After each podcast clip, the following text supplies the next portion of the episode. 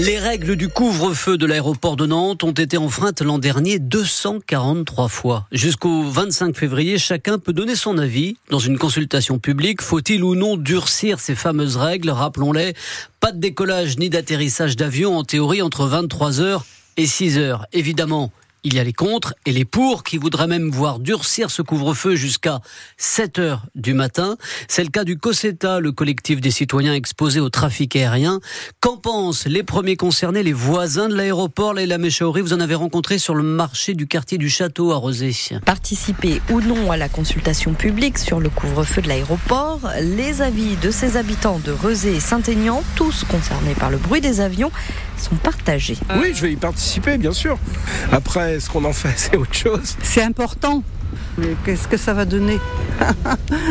Souvent, c'est des paroles en l'air. Hein non, parce que je le dis, c'est tellement un problème insoluble que.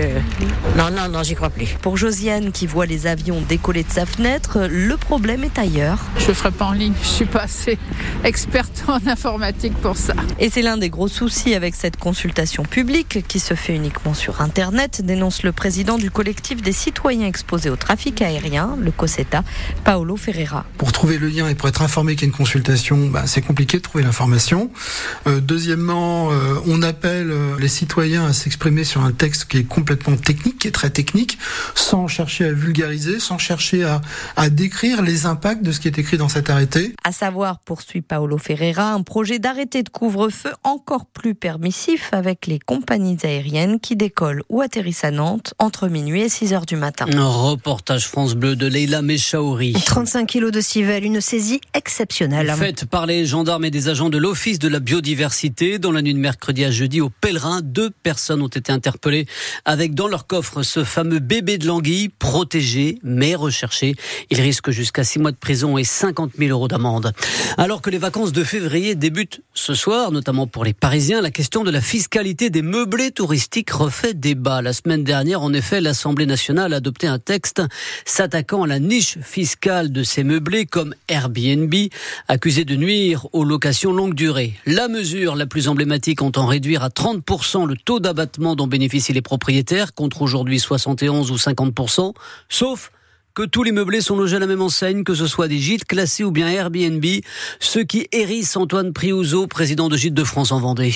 Aujourd'hui, il y a un frein sur euh, la location euh, plus ou moins sauvage avec euh, cette, cette société hein, qui paye pour ses impôts euh, en Europe. Donc ça, c'est un point important. Maintenant, en milieu rural, nous, on va pouvoir bénéficier quand même, malgré tout, hein, euh, hors littoral, de l'abattement des, des 71%. Par contre, euh, dans toutes les villes de proximité, les gîtes de France vont être au même niveau que Airbnb. Donc ça, c'est quand même une grosse difficulté, c'est-à-dire qu'on est une marque nationale et aujourd'hui, eh ben, on va être pénalisé dans toutes les grandes villes de France où on a un parc euh, de France.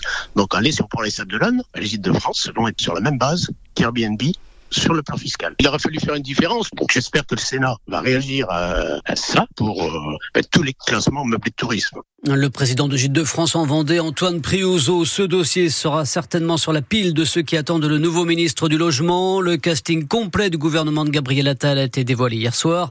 Nicole Belloubet remplace Amélie Oudéa Castera à l'éducation nationale. Cette dernière conserve les sports et les Jeux Olympiques.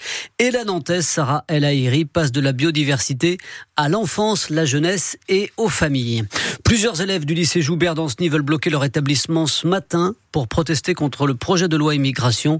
Manifestation soutenue par les élus insoumis du pays d'Anceny et des syndicats. Il est 8h04 sur France Bleu et France 3. Aller chez le médecin coûtera peut-être bientôt un peu plus cher. L'assurance maladie ouvre en effet la voie à une consultation chez le généraliste à 30 euros. Ce nouveau tarif est réclamé depuis longtemps par les syndicats de médecins.